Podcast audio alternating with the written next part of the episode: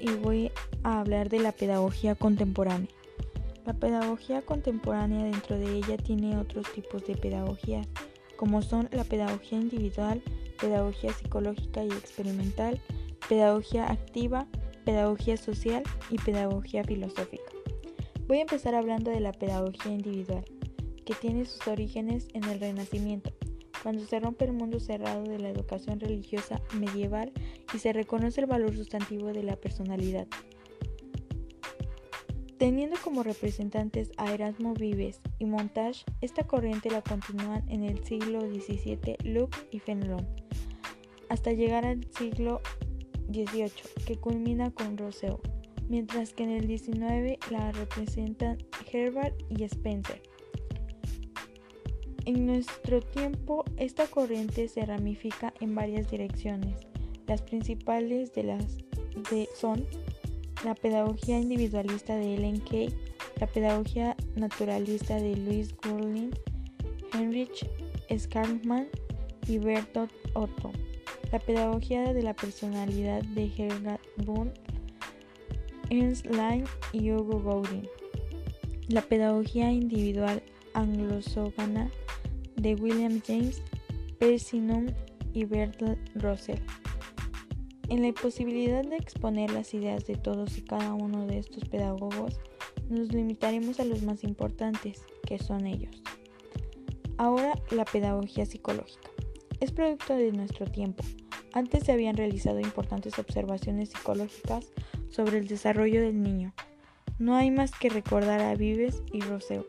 Por ejemplo, pero el estudio sistemático psicológico del niño y su aplicación a su educación solo ha comenzado a hacerse desde fines del siglo último y comienzos del presente, prescindiendo de la psicología infantil pura, es decir, sin relación con la educación y limitándonos a la psicología pedagógica o mejor a la pedagogía psicológica.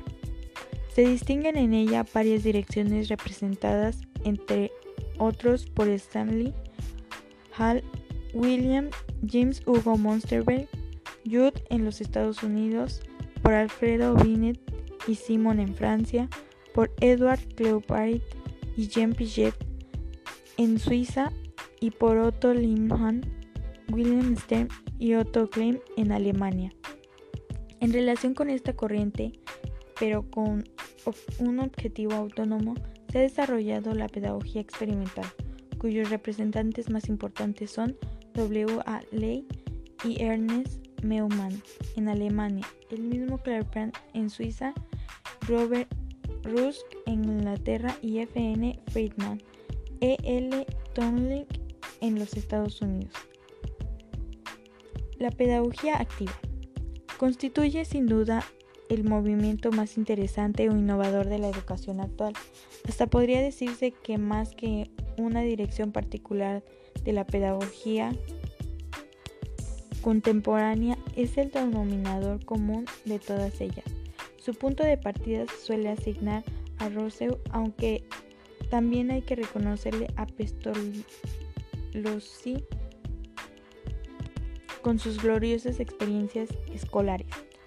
Pero hay que llegar a nuestro siglo para encontrar en él las principales teorías y realizaciones de esta tendencia activista. La pedagogía social. Es de todas las direcciones de la pedagogía la que tiene más largo abolengo, ya que arranca de Platón, quien en su República escribió la primera obra de este género, que continúan después, entre otros Pestalozzi y Fichte. Pero la formulación de la pedagogía social como ciencia es cosa de nuestro tiempo.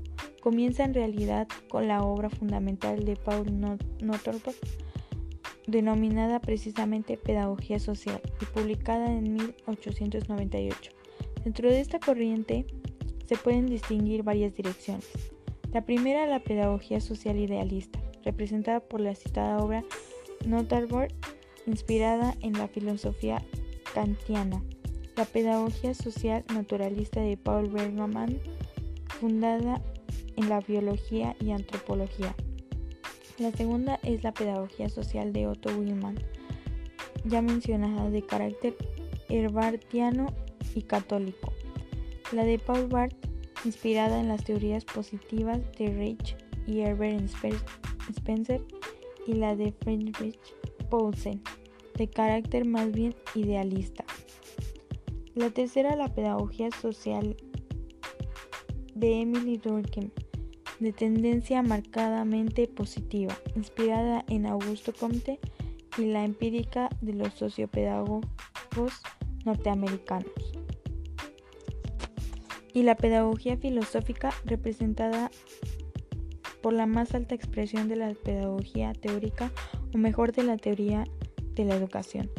Sus iniciadores son los filósofos griegos Platón y Aristóteles, como hemos visto, pero alcanzó mayor desarrollo en el siglo XVIII y XIX, tal como aparece expresada por sus filósofos y escritores idealistas. Pero también aquí encontramos que en su máxima importancia lo ha logrado en nuestro siglo prescindiendo de las direcciones que ya se han tratado anteriormente, tales como la pragmática y activista de Dewey y la social de Nature. Podemos señalar las siguientes corrientes como las más significativas de la pedagogía filosófica de nuestro tiempo. La primera es la pedagogía idealista, que comprende varias manifestaciones, las más importantes de las cuales son la neocantiana representada por Nathorp, ya estudiado, y la neogeliana de Giovanni Gentel y Gustavo Winken. La pedagogía de los valores que a su vez abarca diversas manifestaciones, tales como las de John Augusto Messer y Paul Arbelin. La pedagogía científico-espiritual, representada principalmente por Guillermo Diddley y sus continuadores Dora Litt y Kohler. La pedagogía cultural representada sobre todo por Eduardo Springer y Hermes. Con esto he acabado la explicación de pedagogía contemporánea.